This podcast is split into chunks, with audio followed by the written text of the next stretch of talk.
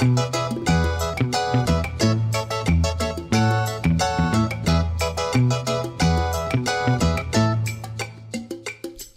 saludito a todo el mundo que nos está escuchando ahora mismo aquí en vivo, en directo desde los Webnéticos Internet Studios. Esto es el nuevo episodio de Decodificando, donde yo, José Izquierdo, y junto a mí, Wilton Vargas. ese mismo que acaba de hablar ahí, vamos a estar hablando sobre un tema importantísimo del mundo de la tecnología que es relevante eh, para todo el mundo eh, y en particular para ti que nos está escuchando, nos estás escuchando.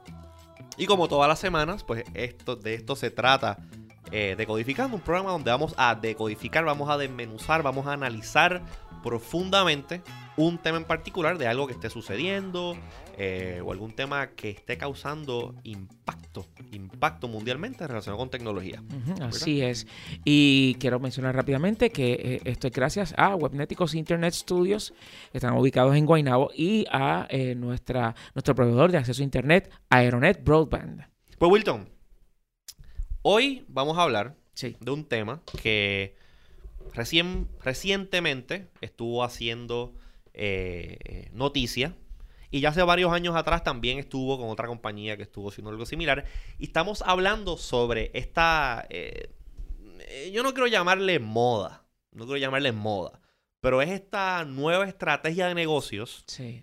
de compañías que tradicionalmente solamente se habían encargado de distribuir contenido, o sea, compañías que son proveedoras de servicios de conectividad, ahora comprando eh, casas o compañías eh, multinacionales inmensas de grandes por grandes cantidades de dinero. Sí. Que, Para que tengas una, una idea, o sea, el, el negocio propuesto por Disney para adquirir eh, 20th 21st Century Fox, está valorado en 71 mil millones de dólares. Uy, 71, 71 billones de dólares, básicamente. Pues, este, ahí donde va la cosa. Estas Sí. compañías que tradicionalmente solamente distribuían el contenido, ahora ellos quieren ser dueños del contenido Sí. y pues obviamente controlar el negocio end-to-end. La creación del contenido y cómo se distribuye. Y pues recientemente, eh, quien estuvo haciendo noticias sobre esto, pues fue el, el, el merger que se aprobó, o la, la unión que se aprobó entre Ujú. ATT 85 mil millones de dólares. 85, 85. 85 Fíjate, mil millones de dólares. Yo pensé que fueron 35. No, son 85 mil Wow. millones de dólares. Pues entre AT&T y Sí. Time Warner, Correcto. que ahora Time Warner se conoce como Warner Media. Warner Media, que entonces para, para quien no esté muy familiarizado con, con el asunto de la industria de, de- de- de producción de medios, Time Warner es la dueña de eh, CNN, HBO, Sí. los estudios de Warner Brothers. Así que los, los, este, todo lo que es DC Comics y todo eso se va para AT&T. Ah, para AT&T. Este, y un montón de otras marcas súper conocidas ahora forman parte de ATT. So, ¿qué, ¿qué es lo que una compañía... ¿Por qué, por qué tú, tú piensas que eh, estas compañías que tenían un negocio grande, porque el negocio de AT&T hasta ahora, Sí.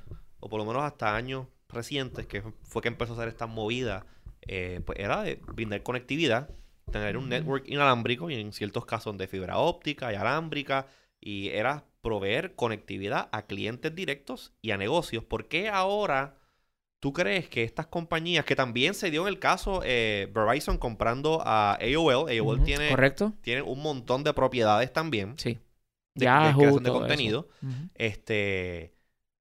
¿Por qué estas compañías están haciendo estas movidas? O sea, eh, yo, yo pensaría como que, ah, caramba, mira, pues ATT compra a otra proveedora de servicio para ampliar su, su, su, su base de suscripción, de suscriptores, eh, para mejorar su network, para adquirir, adquirir este espe- espectro, que es lo que muchas veces eh, hacía que estas compañías pues tomaran estas decisiones. Ah, voy a merge una compañía con otra porque yo quiero tener más espectro para proveer un mejor servicio y pues vamos a hacer eso. ¿Por qué ahora le ha dado a estas compañías como que no? Voy a comprar una compañía que lo que se dedica es a hacer películas de muñequitos y cosas de esas.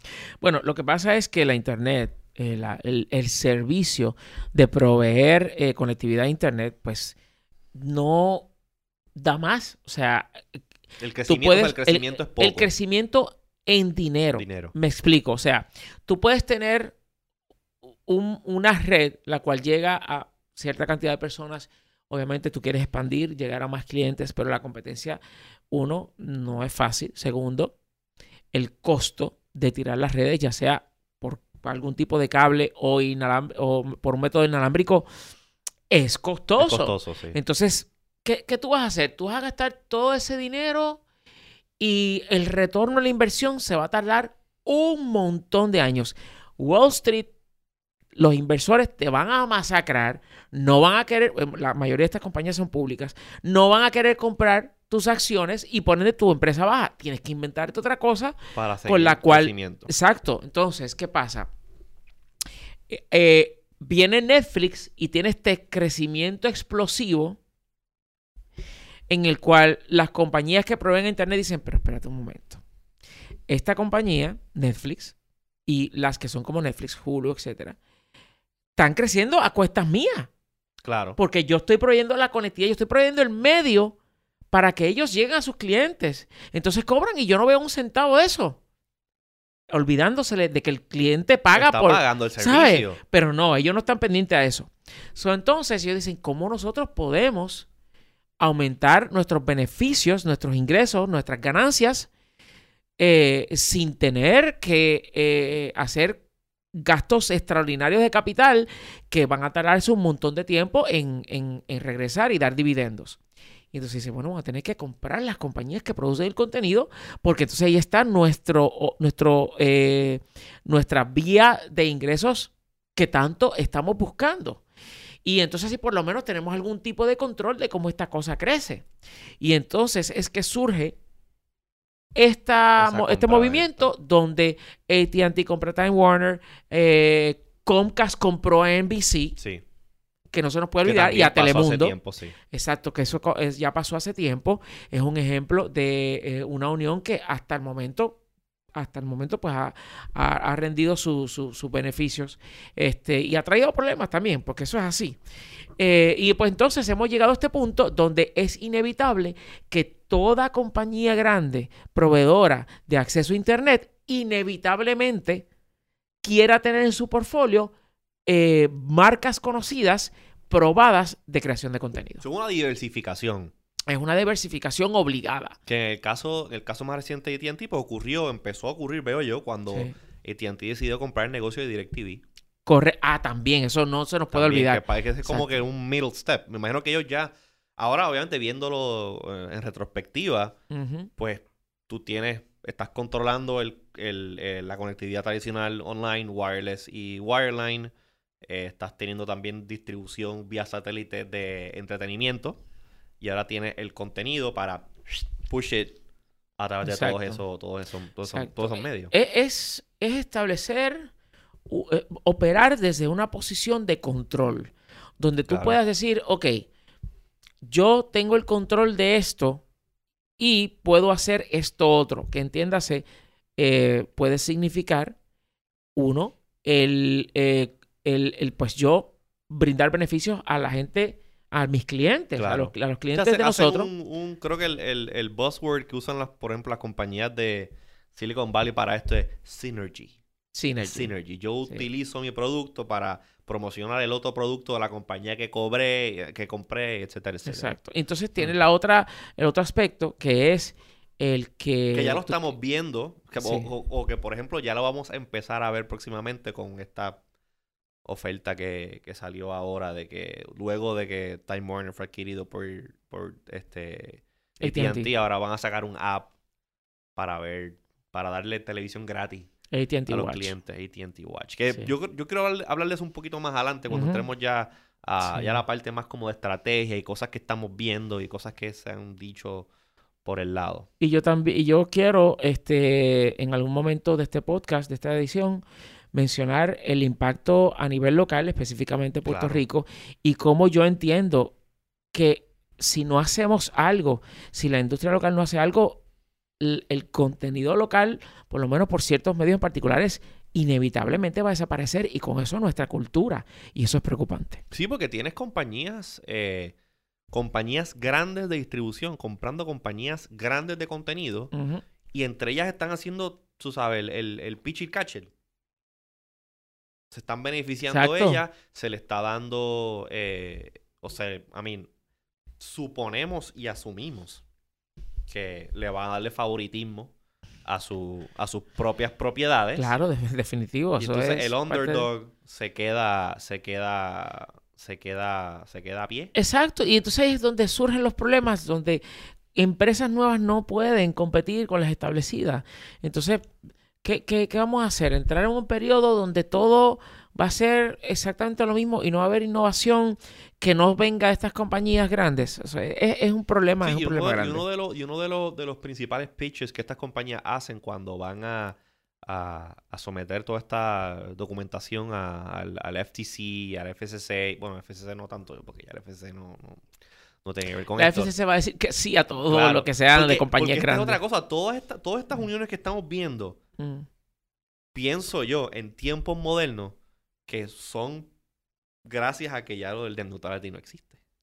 Oh, definitivo, bueno, eso abre las puertas. Acuérdate, tienes, tienes... esto, esto, esto ha sido, yo, yo, yo, lo, yo lo estoy viendo como que un juego que ha, se ha ido jugando poquito a poco, poquito a poco, y que ahora que finalmente esa barrera grande que había, que se llamaba Net Neutrality, que la describo como barrera, barrera para estas compañías hacer y deshacer como les dé la gana. Barrera como, como lo es una represa a la distribución de, de, pues, el, el recurso acuífero para, ¿sabes? Para, entonces así que beneficia a mucha gente. O sea, era una barrera buena. Es una barrera buena, Sí. claro.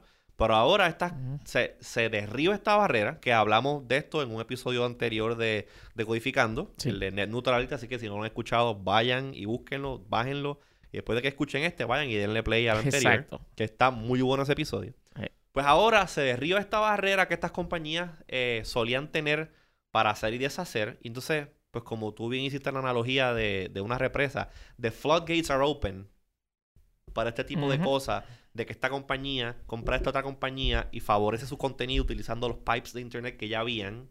Entonces, Exacto. estas otras compañías pequeñas, pues, no pueden jugar.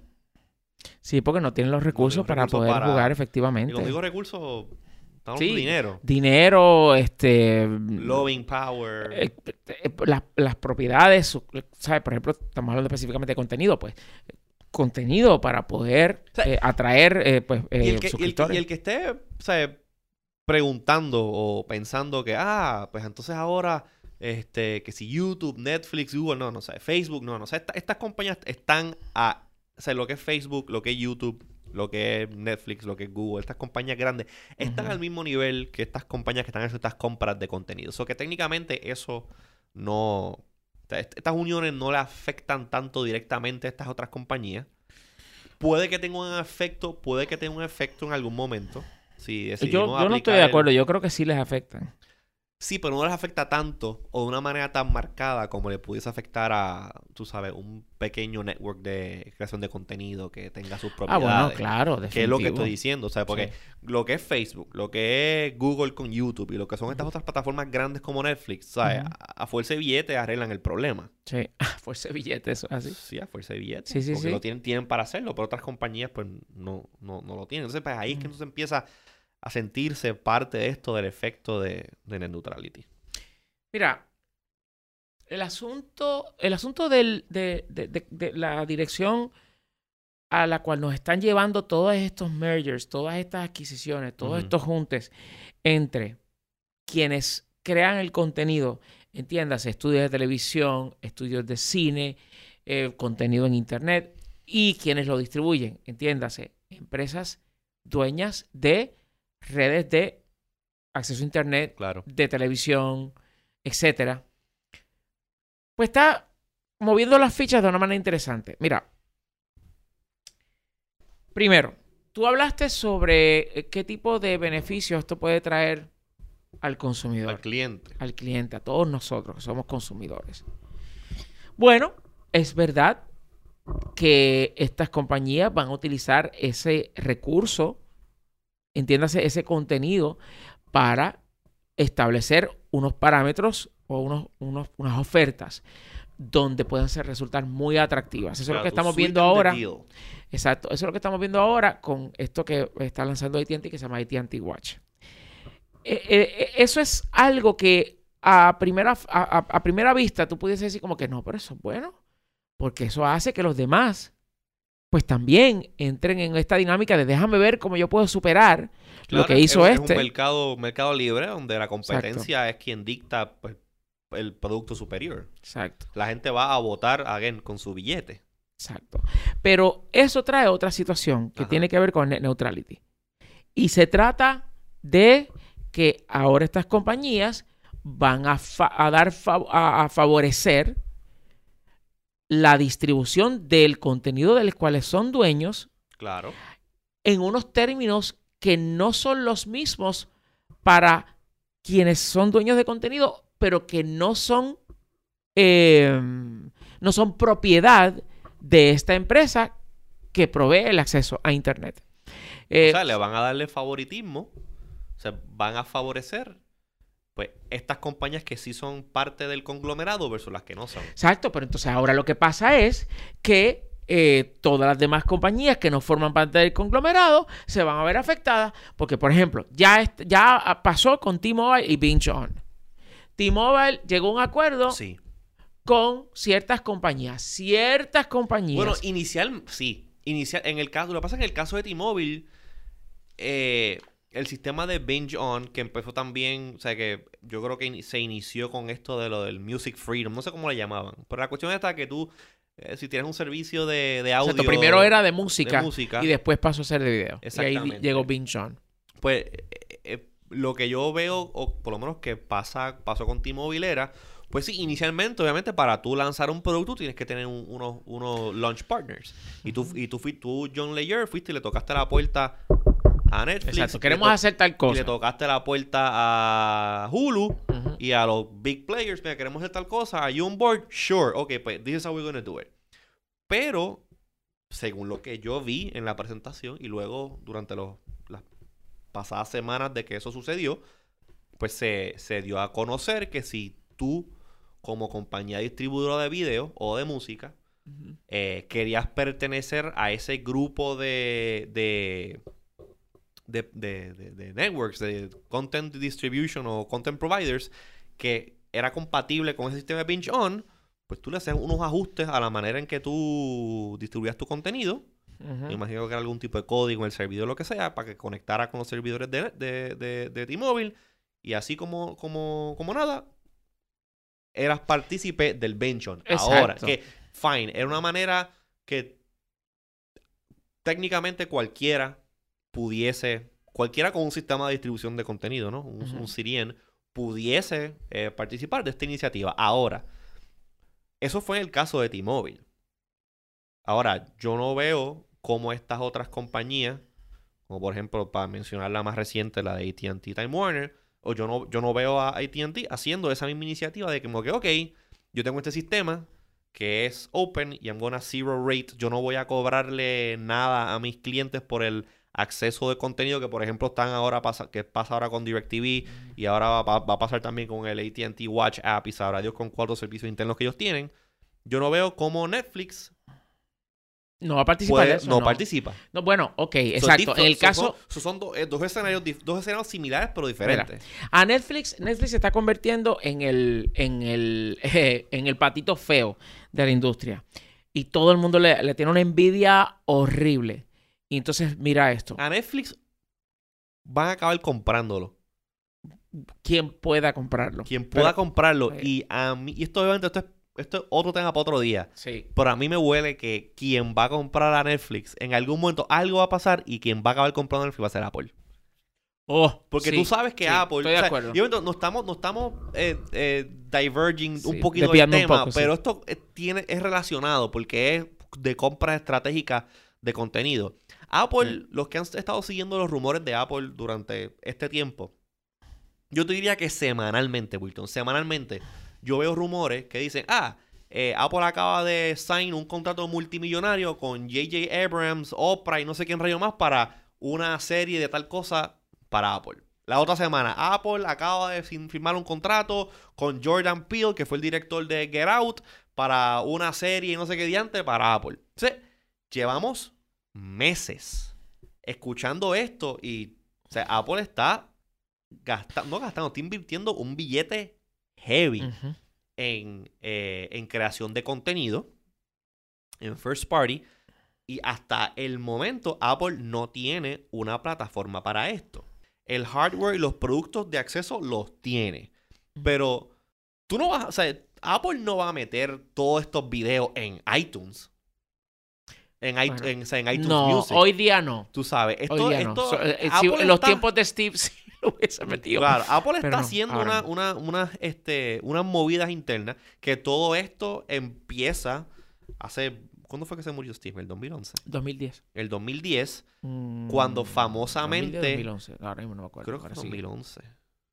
Cuando famosamente en la autobiografía de... No autobiografía, la biografía de Walter Isaacson de Steve Jobs, en uno de los capítulos finales, menciona que Steve Jobs cracked online TV.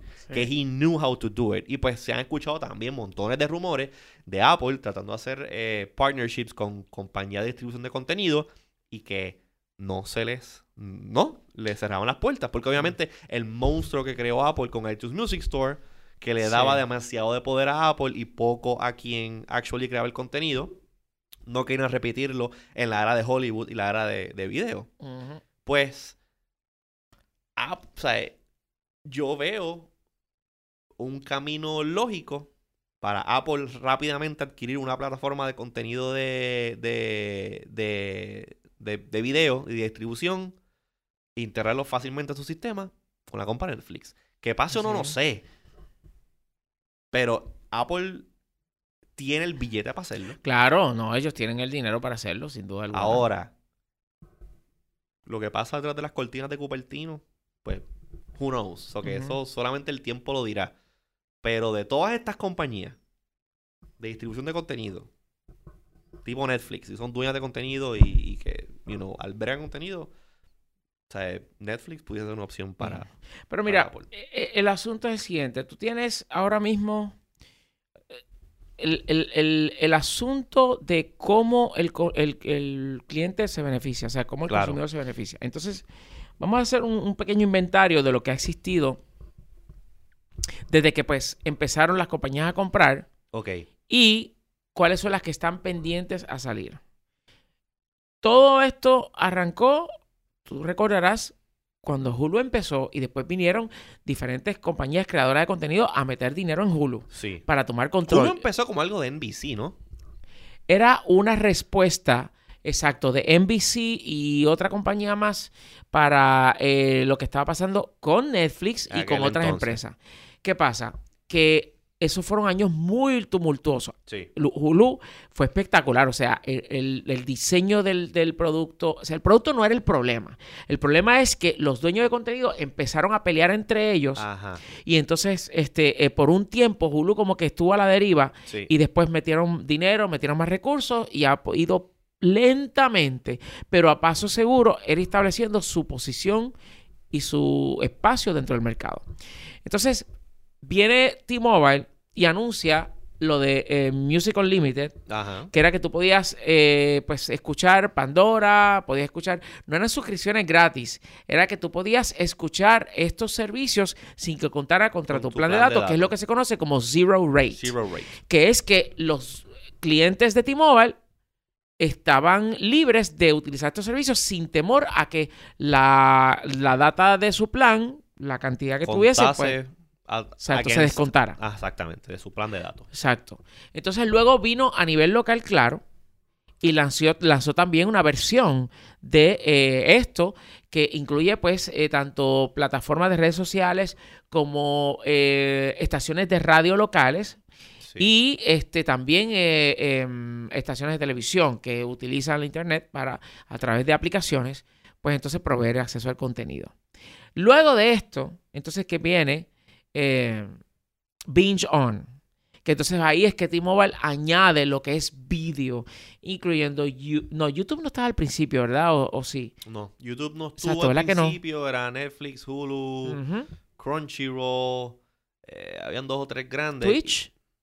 No, Twitch no. No, Twitch no estaba. No, porque creo que todavía no. el- para los sistemas estos de live. Cuando esto sucede, yo creo que todavía Facebook Live was not a thing. Ah, sí, cierto. So, esto era más como que tipo de video on demand. Sí, sí, es verdad.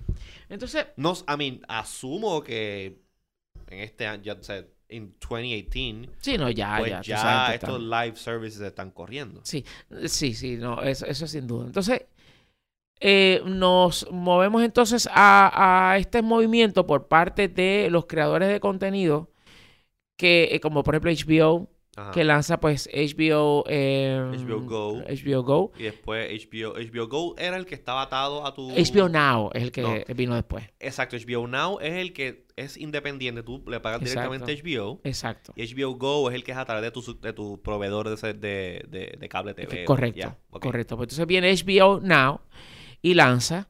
eh, otras compañías han hecho algo similar. Y entonces se anuncia eh, la compra por parte de ATT de, eh, de Time Warner. Entonces, estamos en un punto donde estas compañías, sus intenciones son claras. Y es tener el mayor control de lo que es ambas cosas, distribución y lo que es lo que se distribuye por ahí. Recordarás de que antes de que em, eh, Disney le hiciera la oferta a Fox, NBC Comcast le hizo una oferta a Fox. Claro. Y yo soy de los que pienso- aproba- luego de que aprobaron el... el Lo de AT&T y Time Warner. Vino... ¿Quién fue? El, el- Disney. Disney. Entonces Disney tiró el beat este como que para irse por encima. Exacto. Entonces, yo creo que a Comcast no le iban a aprobar eso. Era demasiado. Comcast tiene NBC va a tener a Fox también. Y a, eh, a Universal y a Telemundo. Era demasiado. Eh, Era, Era demasiado. demasiado monopolístico. Era demasiado. Entonces ahí viene, eh, eh, viene entonces este eh, Disney que tiene ABC y entonces pues Disney No no tiene, tantos- tanto. ah, no se ve tan Porque recuerda una cosa, Disney no tiene un componente de distribución. Claro. Ellos ¿Ves? van a build out algo de eso ahora. Exacto. Asumo yo. Y deberían comprar también Univision para tener la parte eh, eh, de- de- del mercado Latina. hispano, Sí. que no la tienen. Y que pues te dejaron perder la oportunidad. O mejor dicho, al contrario, yo creo que fueron muy inteligentes. Univision, pero Univision no, no lo iban a comprarlo. Hubo algo hace varios años atrás como un que Univision está en venta o algo de eso. Univision está en venta. está en venta. Univision está en venta desde hace años. Porque todavía no. Ah, ok, ok, ok. Pues ahora sí, sí hace sentido que alguien lo absorbe y tenga esa, esa plataforma latina. Sí. Pues entonces, este, eh, se ve entonces la, la- la- la situación en la cual, pues ahora, ya habiéndose terminado eh, la fusión entre AT&T y Time Warner, y ahora, pues entonces con esto que está pasando de que la posibilidad de que eh, Disney compre a Fox, pues nos trae al siguiente momento histórico donde los consumidores, por ejemplo, a través de la oferta de, de Watch de. ATT, tienes 31 canales. Entonces, esto, pues de igual forma, no cuenta contra lo que sea de data que tenga tu plan, aunque dice que es ilimitado. Sí. Pero si pagas los 15 dólares, se supone que no, no cuente contra tu, contra tu, tu, tu- tu cantidad de data mensual. Entonces, Yo no entiendo por qué para hacerlo difícil, por qué hacerlo imposible. Porque yo tengo que cambiarme de plan. Estoy seguro que ese cambio de plan tiene otras cosas behind the scenes going para poder contabilizar este algo de los usuarios que tienen acceso a esa plataforma. Que ellos no simplemente pueden decir como que, ok, pues mágicamente ahora todos los clientes de AT&T tienen acceso a este esta, esta plataforma de video gratis. ¡Yay! No. Como- es como que estoy seguro, estoy seguro que yo tengo, yo tengo, mi plan es uno de los planes ilimitados que salió hace, qué sé yo, uno o dos años, ahora no me acuerdo. Estoy seguro que si yo me cambio de ese plan ilimitado a este otro plan ilimitado, algo, algo por algún lado, traqueteando en el sistema internamente hay que, aparte de tener ese, ese app de video gratis, alguien va a ser traqueado por algún lado. bueno, te puedo decir que el, Esos, esos terms of service hay que leerlos bien. el, el plan de Unlimited and More sí tienes gratis esos 31 canales, pero solamente lo puedes ver a una resolución estándar de 480. Y esa es otra cosa, esa es otra cosa. Estas compañías que le ponen estos frenos a, A la calidad del video. a la calidad del video, o sea, todos los, tel- todos los teléfonos hoy en día, todos estos devices, tienen pantalla con una resolu- resolución es ridícula. Quad HD, 4K, Retina Display. Y tú, como compañía dueña del contenido y distribuidora, piensas que la experiencia mía como usuario va a ser magnífica. Eso es un buen punto. Yo viendo en una pantalla de suma alta resolución un video 480p. I mean, ustedes que Eh. tienen, ustedes que tienen este Galaxy S9, este el iPhone 10. el iPhone 10, que tienen pantalla heavy, buena. Vayan a YouTube, vayan a YouTube y cambien los settings y pongan un video en 480p. y a ver si es verdad tanta Y mentira. díganme ustedes si eso se ve Me lo voy a bonito. hacer ahora. Dale, o- dale, Wilton, tú que tienes ahí un, un Galaxy S9. ¿Sabes? No, ¿por qué? Si el network Mm. es tan bueno, si el network es tan bueno y tan rápido y tiene tanta ventaja y es el America's Best uh, Network for Streaming Video, ¿por qué tú me tienes que bajar la resolución? O sea, ni siquiera 720. A mí, 720, ok, yo te lo paso 720, no problema. Pero 480, ese es como que el minimum, el minimum, o sea, eh, common denominator. Sí, En otras palabras, that sucks. sí. Yo. Y no es AT&T único lo está haciendo, yo creo que también T-Mobile.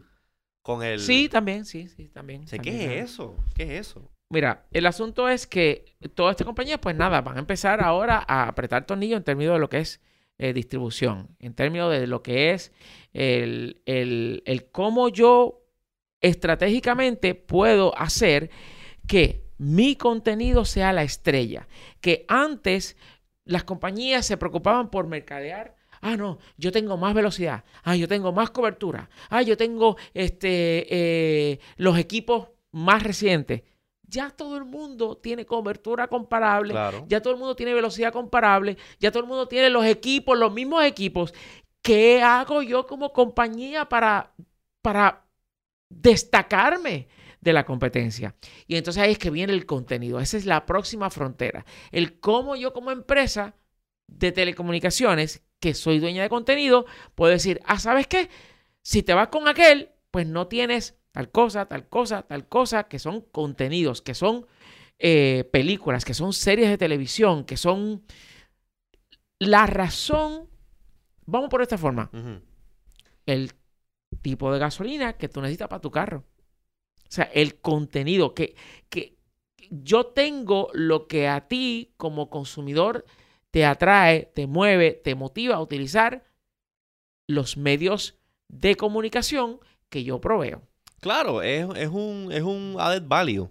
Es un added value. Es como cuando tú vas a un, a un restaurante esto de, comida rápida, pues ya, tú- ya no te venden el, el hamburger solito. Sí. El combo completo. Exacto. Para que tú tengas la experiencia completa. Si fuese por Burger King, serían dueños de Pepsi de una vez. Mira. De hecho, este, por ejemplo, em, eso fue lo que pasó con. Espérate, Pepsi era, es dueña en Estados Unidos de KFC, Taco Bell. O sea, hemos visto eso en otras industrias. Pepsi. Aquí no, ya es- antes era así, pero ya si no. te pones a ver, pues sí, Pepsi pues es el producto y Kentucky es la distribución. Así es. So, entonces, Hmm. esto nos lleva a este punto donde vamos a, a- a ver cómo las compañías van a pelear una contra otra en cuanto a quién me ofrece más contenido por mi dinero que pago por conexión. ¿Quién me ofrece una mejor oferta para que yo pague más de lo que he estado pagando hasta ahora? Porque realmente esa es la meta. Es de que si ahora el ARPU, que es lo que se conoce, el ARPU que es el Average Revenue Per User, o Pues que Eh, aumente porque le vas a estar pagando entonces porque, ¿sabes? Ahora a lo mejor, pues yo no era suscriptor de, de DirecTV, pues ahora te pago 10 dólares o 15 dólares adicionales. Exacto. Y pues, ah, pues ok, pues ahora tengo acceso a DirecTV o whatever. Exacto. Pero entonces, ese beneficio, obviamente yo veo ese beneficio para las compañías, pero me gustaría hablar ahora un poquito de el dark side. El dark side o, bueno, vamos a llamarle el dark side. El, el shady, el Y las shady, cosas como son. el shady side de este deal. Y again, voy a tomar, voy a tomar en, eh, de ejemplo pues el, el, el merger reciente entre AT&T y Time Warner. Eh, el- la publicación es Recode, que antes era um, All Things D. All things sí. All Things D. Del Washington, Washington Post. No, no era Washington Post, era este. ¿Cuál era el periódico que, el peri- el periódico que tenía? El Wall Street. Journal. El Wall Street Journal, Sí, que ahora se llama Recode y ahora es de Vox Media. La cosa es que en una de estas conferencias que ellos hacen, creo que se llamaba um, Re- Recode, el Code Media, no, no me acuerdo cómo se llama la conferencia. Pues el presidente, CEO de ATT, Randall Stevenson, pues estuvo y lo entrevistaron. Y le preguntaron point blank, como que, mira, sea, ¿cuál es el punto? ¿Qué tú quieres? Sea, ¿por qué tú estás comprando esta compañía?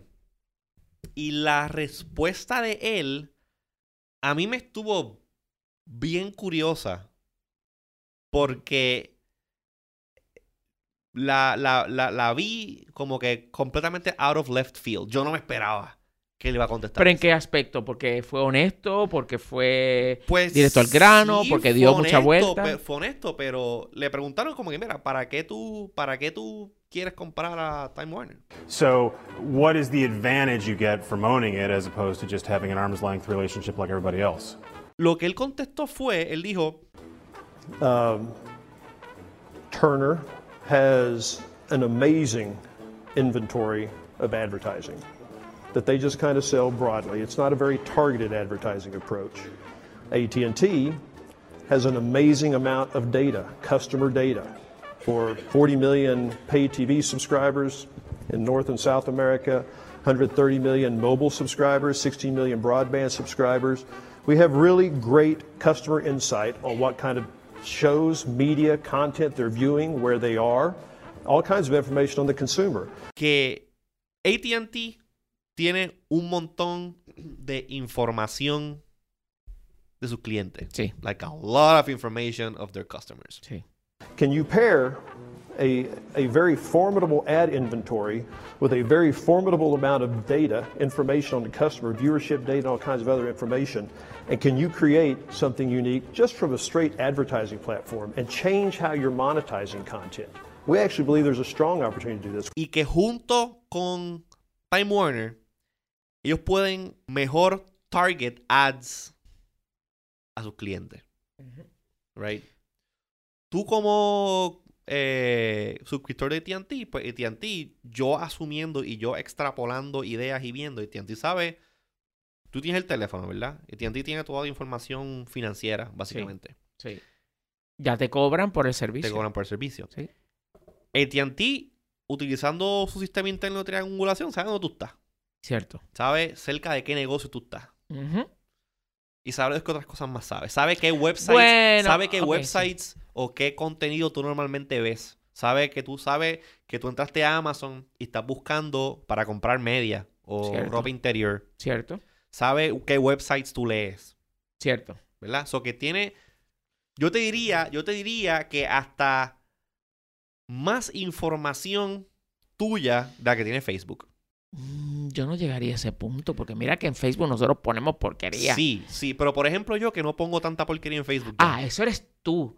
Pero el resto Ah, del planeta. Claro, claro, claro, claro, claro. Acuérdate que el resto del planeta no es suscriptor de. AT&T. No, claro, pero vamos, yo que soy suscriptor de AT&T, por ejemplo, para que Facebook haga un profile mío, yo tengo que decirle cosas a Facebook. Yo tengo que darle like a las cosas. Sí. Tengo que tomar acción y proveerle willingly esa información a AT&T.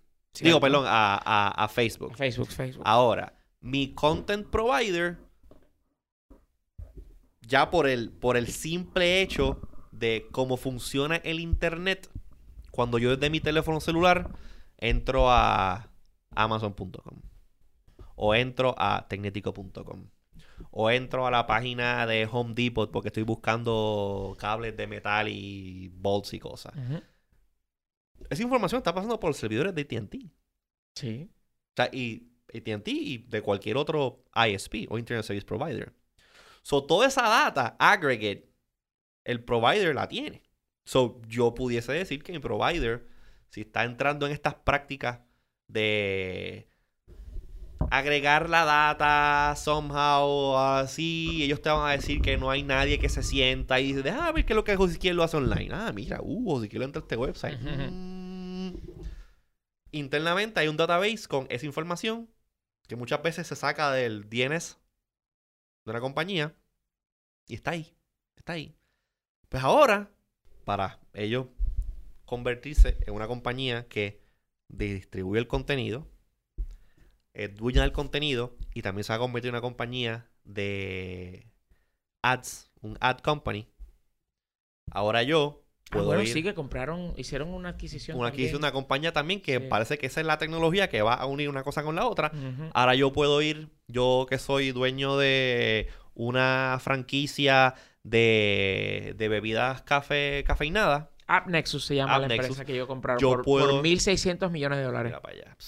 Eso es este, pennies on the dollar para ellos. Pues yo puedo ir a donde AT&T ahora y le puedo decirle, oye, Randall, eh, dame, mira, yo tengo esta cadena y yo quiero que ahora a todos tus clientes que tú les vas a estar metiendo contenido de video por ojo, boca y nariz gratis. O que tú puedes asumir que van a estar todo el tiempo pegados viendo cosas asumiendo que vamos a, vamos a, mirarlo desde el punto de vista que van a usar el app, una de las estrategias es usar el de Watch TV para insertar anuncios. Porque eso, esto ya, las, esto, de yo poder insertar anuncios en un bloque comercial, whatever, para distribuirlo a diferentes este, time zones, a diferentes mercados, sin que tú veas dónde hay un cut y dónde no hay un cut. Esto es posible, ya. Esto la, la industria de televisión lleva haciendo esto de sindicalizar un contenido en vivo montones, montones de años. ahora vamos a hacer esto en un live stream online. ahora yo estoy caminando por medio de Manhattan, o estoy en la guagua, o estoy en un taxi, estoy en un Uber. El app que estoy usando, ya yo le di privilegios de saber dónde estoy para propósitos de geolocation y saber que este contenido, este canal de televisión, yo lo puedo, yo lo yo le puedo darle play en, en en este mercado en particular, ¿verdad? Que eso en Puerto Rico pasa. Las, las, personas que habían tratado de utilizar DirecTV Now o estos otros apps de, de live, live TV, Hulu Live, YouTube Live. No te dejan ver. No te dejan ver el contenido aquí porque el contenido está restringido aquí. Pero ya tú le diste el acceso a, al geolocation al app. O so que ya ese app está reportando donde tú estás. Sí. Incluso pudiese, pudiese ser reportándolo real time mientras el app está arriba al servidor la compañía que provee el servicio. So, cabrón, tú, andas en, tú andas en Manhattan, andas en un Uber y estás viendo, qué sé yo, CNN o CNN, sí, CNN de Time Warner, o estás viendo, qué sé yo, HBO, o estás viendo, qué sé yo, cualquier cosa, pues ahora AT&T puede insertarte un anuncio dentro del stream que tú estás viendo diciéndote, mira, vete y compra este café aquí en esta tienda que está en la esquina. Exacto. Entonces, It's only half a mile away from where you are right now. Entonces, AT&T recibe dinero por darte el servicio Exactamente. de comunicación. Por la suscripción que estás pagando. Exacto, por el servicio que estás pagando. Exacto. Eh, ATT eh, cobra dinero por los derechos de distribución de ese contenido, porque ATT le va a pagar a ATT por eso. Claro. Eh, ah, llaman dos veces. Tercero, por los anuncios que se generen como consecuencia de hacer llegar ese contenido a sus suscriptores. Exactamente. de sus suscriptores. Ah, y hay que mencionar la posibilidad de que el suscriptor no solamente pague por el servicio de conexión, sino también por tener canales adicionales o ah, tener acceso a contenido adicional. Ellos te van a dar el package básico, te van a dar la droga básica. Mira, tienes estos 30 canales para que tú veas cómo funciona esto. Pero después, por un módico precio de 5 dólares adicionales, se van a poner sports. Ah, porque Watch TV no tiene sports. Exacto. Y de 5 pesos en 5 pesos y de 10 en 10. Acabas pagando 80, que es lo que tú le pagas a una, un cable TV normal. Exacto. Entonces, lo interesante de esto es que los consumidores van a tratar de que los consumidores lo vean como que.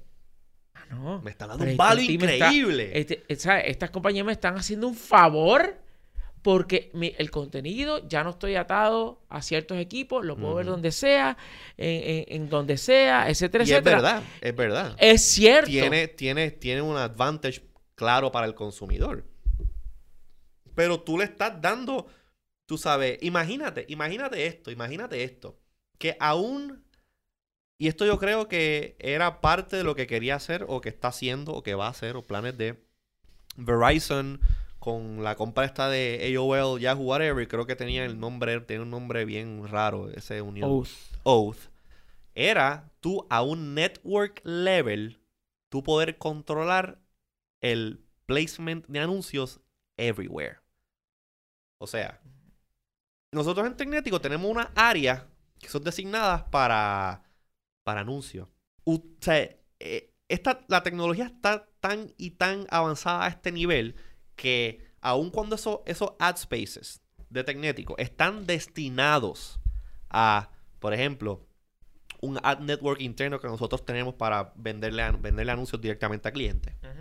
O que están eh, localizados específicamente para que Google ponga eh, su- sus anuncios de AdSense y de Google. eh, sí, AdSense es que se llaman los, los Google, los anuncios de Google. AdSense, sí. De AdSense. Pues yo, como proveedor de servicio de fulano de tal, que es un cliente de, X compañía, cuando entro y hago el request a Tecnético, y ese stream de data viene del servidor hacia el usuario, yo puedo interceptar esa señal, ese- esos packets, leer dónde es que están esos ads, esos, esos este, ad spaces en una página y overtake them y ponerle mis anuncios en vez de los que Wilton quería que salieran. y eso es algo que es técnicamente posible por la manera que funciona el Internet y quién lo distribuye. Sí. So, esto es algo que pudiese, pudiese ser parte de las estrategias de estas compañías que están comprando, eh, están haciendo todo, esto, todo este tipo de, de- de arreglos y movidas para presentarte anuncios y que ellos obviamente facturen de ahí. So, entonces ya estamos eh, viendo claramente el panorama. Que es. Ahora, y aclaro, esto soy yo atando cabo Ujú. y imaginándome, haciéndome un, haciéndome un papelón en la cabeza, suponiendo cosas, obviamente yéndome por el worst case scenario. Sí. Yo no sé, yo no tengo información, yo no sé si esos son los planes de ATT. Sí, no, claro, estamos, Pero estamos estoy- conjeturando basado en información y reportes este, de, de- de- de la industria y todo ese tipo de cosas, pero es que, es que está más que claro. O sea, está... Yo- es yo- evidente. Yo siendo José Izquierdo Inc., una compañía que lo que, me- lo que, lo que me gusta es sacarle el, exprimir el máximo billete. Yo, yo lo haría si lo pudiese hacer. A ver, no éticamente. No, no mi parte, no mi parte ética. Right? Pero mi business. Mi es que no business tiene nada- lizard na- brain. Es que no es, no es, no es este... No es malo. No es malo, No o es sea, malo, es un que negocio. simplemente, es que simplemente... Lo que pasa es que se ve mal. Se ve mal. es, es algo que. No sé. Es que no sé, a lo mejor, a lo mejor es que yo. No sé, a mí no, es que a mí no me gusta. No es algo que no es ético. Es que simplemente las condiciones del mercado nos han traído hasta este punto y el consumidor, porque no le interesa, porque se cree que la tecnología es complicada y todo ese tipo de cosas, pues no le dio importancia al asunto y ahora que este le ve los huevos al perro, pues entonces dice que es macho. Exacto. Ahora que la cosa ha cambiado tanto, entonces que dice, pero ven acá, ¿qué pasó aquí? Lo cual me lleva a otro punto. Ok, ya tenemos establecido el que esta gente, todas estas compañías, dueños de eh, la conectividad, ya sabemos por qué están comprando compa- eh, compañías de, contenido. Ya tenemos Que no una es idea de lo que solamente, están no es solamente haciendo. para poder competir mejor en el espacio de las telecomunicaciones, sino también para hacer más dinero por medio de la venta de anuncios. Ok, fantástico, ya lo tenemos, ya lo tenemos establecido. ¿Qué sucede entonces con, y específicamente hablando de contenido, con las empresas de contenido que no forman parte de esos negocios? Entiéndase Claro. las empresas que producen el contenido que culturalmente apelan a mercados específicos. Porque en Estados Unidos, básicamente, si tú tienes CBS en tu casa, o sea, si, si tú vives en cualquiera de los estados, con que tú tengas CBS, ABC, NBC y Fox y etcétera, pues básicamente tú estás cubierto. Entonces tienes los, la- las, eh, las, eh, la producción local en términos de noticias y resuelto el problema. Claro. Eso mismo es lo que ha hecho Telemu- NBC con Telemundo, que le ha dado eh, los recursos para que Telemundo vuelva a comprar estaciones de televisión, que básicamente lo que se van a convertir en estudios de producción Claro. Porque toda la, la- la- la- transmisión y distribución de, de ese contenido en video va a ser por internet. Olvídate Sí. de antenas y que si el televisor, que si el canal 2, que si el canal 5, que si... Olvídate de eso. Todo eso va a desaparecer en algún momento. Entonces, NBC le ha dado el dinero a Telemundo para que compre y establezca la presencia local. Eso lo que significa es que nos estamos moviendo en los Estados Unidos a un modelo, a, una, a un escenario donde sí va a ser todo manejado por estas compañías grandes, pero al mismo tiempo, debido a- al tamaño de esos mercados, pues sí va a tener Estas Algo de contenido local. Claro, estas compañías grandes tienen estos pequeños spots local en mercados más pequeños donde hay algo que se crea local ahí, pues se convierte parte de, de este bigger stream. y lo macro, adaptarán ajá. para mercados mm, secundarios que están alrededor. Pero Puerto Rico tiene un grave problema. Primero. Exacto. Puerto Rico es. Estamos. O sea, somos parte de la Unión Americana. No. Ah, bueno, eh, somos un territorio, whatever. Eso es ya otro tema político. Sí, pero no. Pero quien crea contenido aquí, los creadores de contenido que tú pudieses poner al nivel de NBC, CBS, Fox, ¿cuál es la otra? Este, CBS, ABC, Fox, CBS Fox. NBC. Pues, ajá, pues aquí tú tienes, eh, eh, exacto, lo que, lo que, hasta lo que estábamos hablando. O sea, dentro de ese bidding para participar de estos networks más grandes, como que Puerto Rico no tiene mucha atracción en eso. No, porque el- el- quienes producen contenido para el mercado local es para el mercado local, Local. que son 3 millones de personas. Vamos, que quieres quitarle, quieres ponerle, fantástico, quítale y ponle. Pero en esencia son 3 millones de personas. Y 3 millones de personas, eso es, esos son dos barrios de New York City. Tú sabes, e- es, es bien pequeño eh, el, el- el- ¿cómo se llama? El tamaño del mercado. A NBC, no, perdóname, a Netflix, a Hulu, no le va a importar tres pepinos poner en su, en- en- en su oferta a el remix de Sunshine. Claro no va a importarle tener, ni le va a interesar tener, lo sé todo, ni dando candela, ni jugando pelota dura, ni- nada de eso. Entonces, ante un movimiento tecnológico que apunta a que todo va a ser por internet y que compañías que son las que te proveen el internet son las que también te proveen ese contenido, pero que no les interesa a nivel local nada que no sea algo significativo para su para sus este para sus ingresos y sus ganancias ¿Qué va a pasar con el contenido local? el ¿Qué va a es- pasar con la cultura que no tiene forma de llegar a las personas por medio de por, por estos medios este eh, que no son nada tradicionales, que estamos hablando por internet, que estamos hablando por aplicaciones, que estamos hablando Claro. por eh, eh, servicios de, que agregan contenido como los Netflix y como los Hulu. O sea, ¿dónde está el espacio para que mercados pequeños y sus particularidades cultu- culturales puedan sobrevivir el tsunami tecnológico de control que todas estas compañías están ¿sabes? empezando Sí, a y el ejercer. problema, y el problema es que estas compañías grandes están poniendo todo este contenido frente a tus ojos de gra- completamente gratis, sin ningún tipo de, de, de restricción, y tú pues te acostumbras a eso, te acostumbras a eso. Entonces estás pegado porque, because it's easy, porque te dieron el app, es gratis, y pues ahí está. So, tú te estás basando desde el punto de vista de que ahora una persona que tiene un teléfono y está conectada o consume mayor contenido eh, online versus pues el de medios tradicionales, pues va a preferir poner sus ojos en el, la tablet, en el teléfono, que sentarse a las 8 de la noche a sintonizar un canal de televisión por cable. Que eso ya es algo que vemos viendo hace tiempo. Que vemos viendo hace tiempo. So, yo lo que veo es que esto puede irse por dos lados. Puede irse por los lados. O eh, nuestros, nuestros con- creadores de contenido local, véase que sea Guapa, Telemundo Local, eh, WKQ 580, las, las emisoras AM, las emisoras FM. No, esa gente va a estar bien. O sea, porque Univision, Y, claro. Telemundo va a, a- a- a bu- buscar la manera de, de- de- hacer que funcione. Este, Pero es que esa es la cosa, el problema, way, pero es que el problema es que vamos a, vamos a sacar a Telemundo y Univisión de esta ecuación. El WIPR, vamos a hablar sobre este, eh, los canales regionales, vamos a hablar sobre las estaciones de radio regionales que no son parte de Univisión.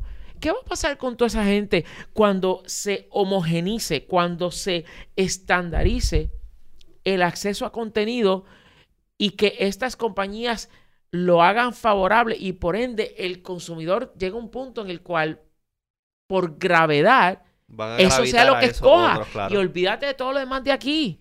¿Qué va a Sí, te pasar? enajenas completamente del contenido local. Pues, I mean, sin duda alguna, sin duda alguna, me parece a mí que eh, estos really small providers van a tenerse que poner las botas y van a tener que buscar la manera de cómo, de alguna manera, llevar el contenido de ellos a, pues, a donde tienen que llegar. Porque si tú I mean, yo sé que de alguna, de alguna manera u otra, de alguna manera u otra, estas, estos pequeños eh, content producers o content providers, no, content providers, no, content, content creators, por lo menos yo he visto que tienen alguna interacción, por lo menos en medios sociales. Que eso es una manera que tú llegas. Porque si la persona va a estar, por ejemplo, metida en Facebook todo el día, pues hay cierto porcentaje de chance de que te lleva, te llega, te llega un post de ellos, te llega cuando tienen un live stream, ese tipo de cosas. Sí. Es simplemente, pues, pienso yo, a lo mejor digo simplemente porque, pues, obviamente, eh, yo no sé, pero eh, it's either adapt or die. Adapt or die. Los tools, obviamente, o sea, no podemos pretender que WIPR, el contenido que produzca WIPR, pues llegue a manos de Netflix y que de momento yo un día en mi casa prenda por TV ¡pa! y me aparezca ¿qué programa- algún programa que tenga WIPR que tú recuerdes el nombre ahora mismo. Eh, bueno, el que nosotros estamos colaborando ahora se llama Aquí, aquí se habla de todo. Aquí se habla de todo. Ah, mira. o aquí se estudio habla- actoral. Aquí se habla de todo. Estudio Eh, actoral. Aquí se habla de todo. New episodes. Netflix. No. No. creo que no. No. estas compañías ya tienen disponible ah, en sus manos pues la tecnología básica para poder hacer un canal de video o transmitir este video o audio online. O sea, nosotros en Tecnético, nosotros no somos una, una, nosotros no somos una compañía grande, pero somos una compañía, pues en nuestro caso, somos 100%, por, bueno, con excepción de una que otra este, intervención que, que hace Wilton en, en algún medio, algún medio tradicional de televisión o radio. Pero Tecnético es una compañía eh, primordialmente online y utilizando los medios que, eh, que, no los medios, las herramientas que están disponibles para cualquier persona, pues nosotros podemos hacer llegar nuestro contenido, nuestro mensaje a todas partes del mundo en un público online. O sea, nosotros pues tenemos aquí ahora mismo este programa que mientras estamos grabándolo para el podcast se está transmitiendo en Facebook Live. Cualquier hijo de vecino hoy en día puede agarrar un teléfono o una computadora con conectividad básica y romper a transmitir online. Lo mismo, si tú tienes, por ejemplo, un, eh, un, canal de, un canal de televisión y produces episodios semanales o diarios de algún programa, sea cual sea, pues mira, grábalos, digitalízalos y ponlos en un canal en YouTube. Ponlos Sí. en un website. ¿sabes? lo que estoy, lo lo que que estoy diciendo es, es lo que- que estoy diciendo es que tienes como hay como quiera la manera de ese contenido, que ese contenido no se quede en los airwaves y que se vaya al éter. Hay manera de distribuirlo. Exacto, pero el problema que surge eso, ok, fantástico, tú lo puedes subir a YouTube, puedes hacer lo que, lo que tú quieras, pero cuando tú como consumidor te- se te presentan eh, las opciones, ok, si utilizas estos servicios donde no está YouTube en, Ah, esa, en, ese list- en esa oferta, pues no, o te cuesta menos, o no te cuesta, o tiene algún beneficio, ¿sabes? Tangible. Tú vas a decir, bueno, pues, ¿sabes? A mí esto me gusta, pero no tanto como para invertir dinero. Ah, bueno. ¿Entiendes? O sea, Sí, sí, sí. eh, se, se- al está consumidor, segre- Está segregando. al consumidor el lo va a poner entre la espada y la pared, en- entre lo que le gusta Pagas Netflix. O sea, pagas Netflix o ve HBO que te sale gratis con tu plan.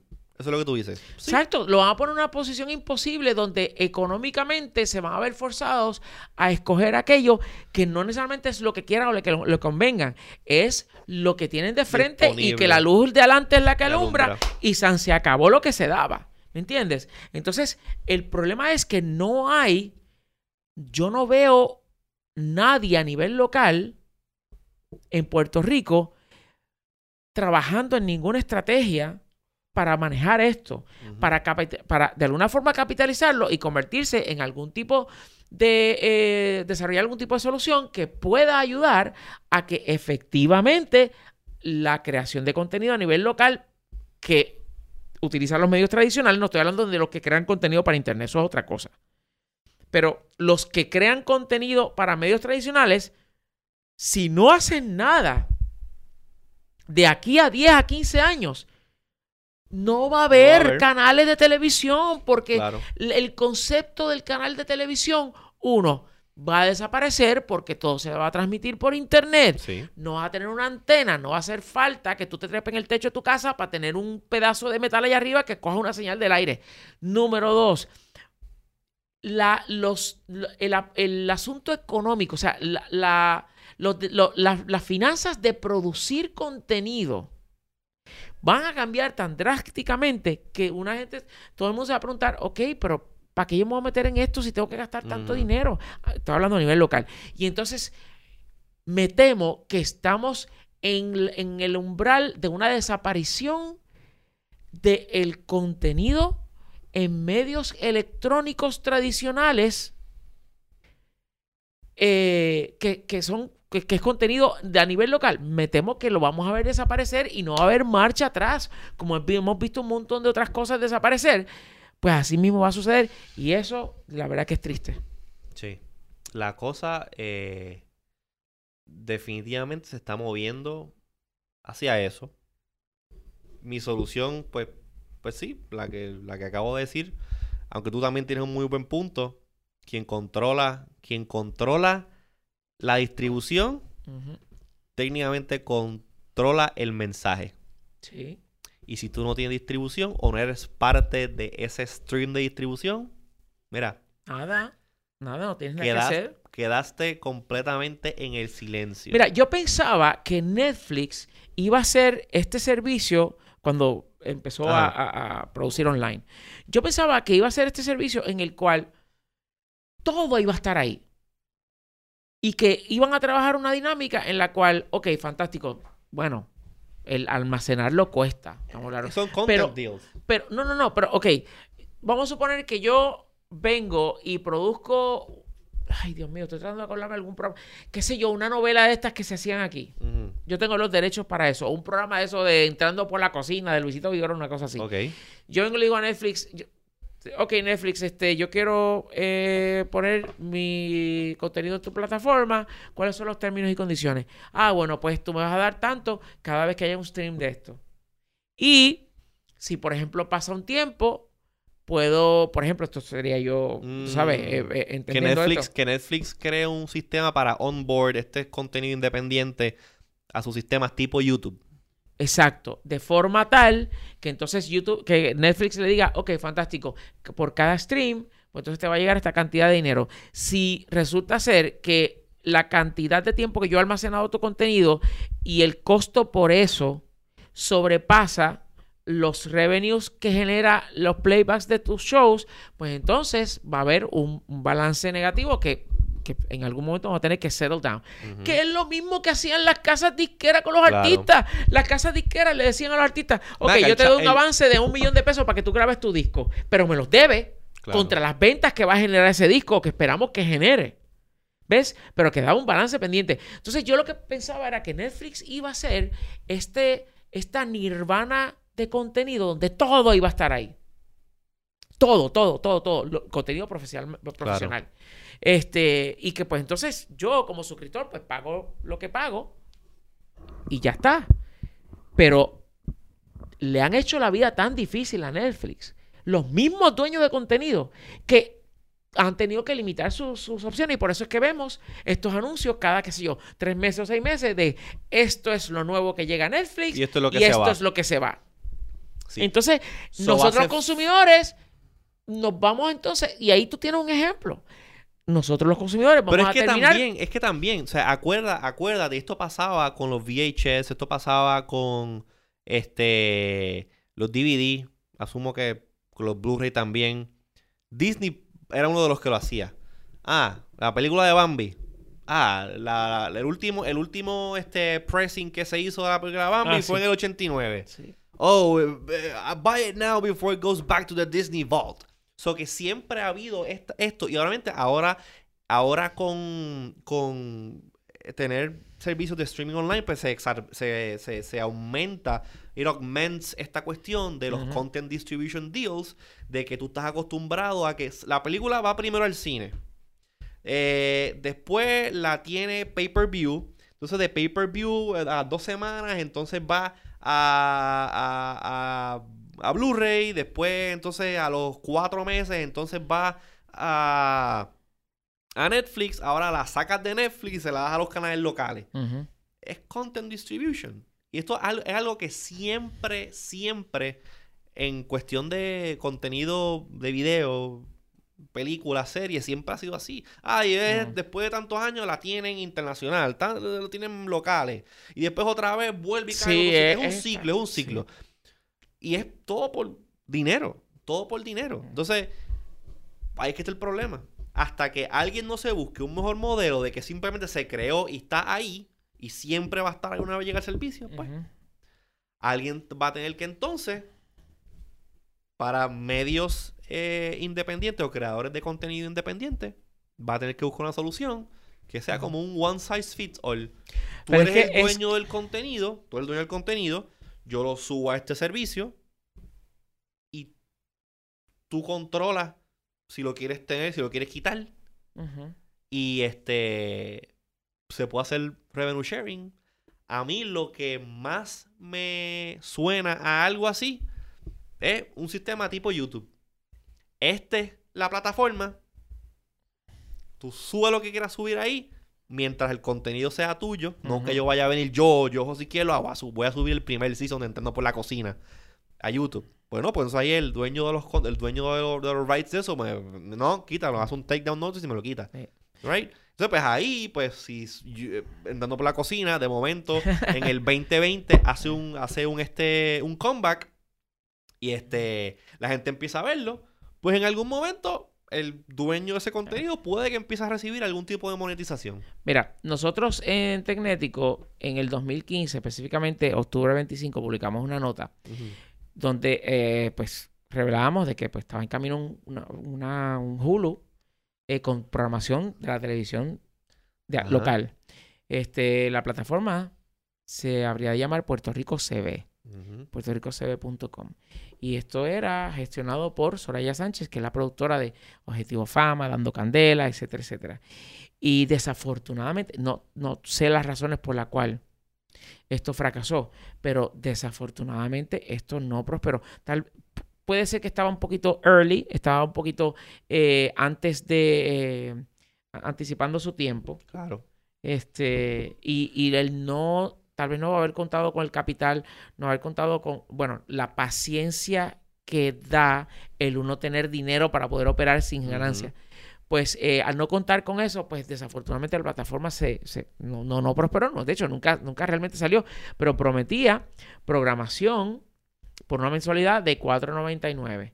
Este, eh, y había una opción anual de 35,95, que entonces Pero es el mismo costo. problema, es el mismo problema de yo quiero ver, en realidad yo quiero pagar 5 dólares para ver un catálogo de contenido producido local. Está bien, pero esto pudo haber sido algo No, que claro, haberse mantenido. claro. Claro, lo hubiese comprado para poder Claro, este, claro, pelear. era, era- era un claro, a nivel local, claro, era un Puerto inicio, Rico. era un inicio. Si lo O sea- hacían bien y salía bien, era un inicio de una plataforma completamente independiente para ese tipo de contenido.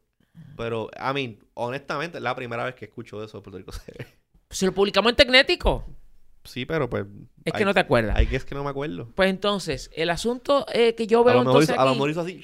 Me pasó por encima. que entonces, mira lo interesante de todo este caso. Mientras que T-Mobile se preocupa por lo que ha logrado hasta ahora y por poner a funcionar su reciente adquisición, Ajá. ¿recuerdas? Sí.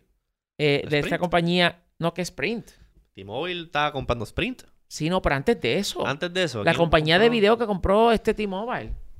Ay. ¿verdad? Ellos Sí, compraron. ajá. ¿Y eso ha hecho algo con eso? Están trabajando para lanzar Ah. un servicio basado en ese... eh, ¿Cómo se llama? En ese Ese, espacio. ese espacio, ok. Pero el asunto es que mientras AT&T está ocupado con lo suyo, T-Mobile está ocupado con lo suyo y compra Sprint, reduciendo la cantidad de, de- de empresas. Estamos hablando ya a nivel local. Sí. Verizon aquí no está. Claro, pudiese ser la compañía que diga, ¿sabes qué? Vamos a comprar contenido local. Y ahí le da una, un nivel de ventaja competitiva brutal, por lo menos en el mercado local. Por lo menos en el mercado Claro. local. son son prerrogativas interesantes eh, que obviamente había que evaluarlas desde un punto de vista quizás si hacen sentido para el negocio como tal eh, Layer 3. Layer 3 Layer 3 se llama si la compañía claro se que- quisiese meter en ese negocio de distribuir Lo va a tener que manera. hacer. Es que lo van a tener que hacer porque los competidores lo van a empujar. No, claro, claro. O sea, y estoy completamente de acuerdo, pero. Pues, no sé.